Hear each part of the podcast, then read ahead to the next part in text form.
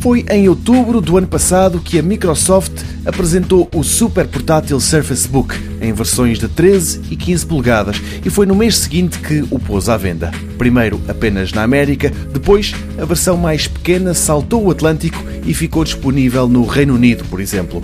Ontem, a versão de 15 polegadas deu o mesmo pulo e saltou da fronteira dos Estados Unidos para mais 16 países. Portugal não é um deles ainda. Aqui, a boa notícia é que tanto a versão de 13 como a de 15 polegadas vão entrar em pré-venda já em fevereiro e talvez em março ambas cheguem de vez ao mercado nacional.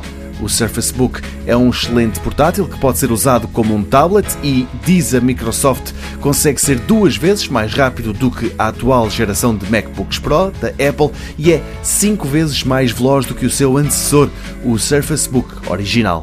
Para já, a Microsoft ainda não esclareceu quanto é que os Surface Book vão custar e também ainda não garantiu se é mesmo em março ou se mais tarde que estes computadores poderão ser comprados nas lojas portuguesas.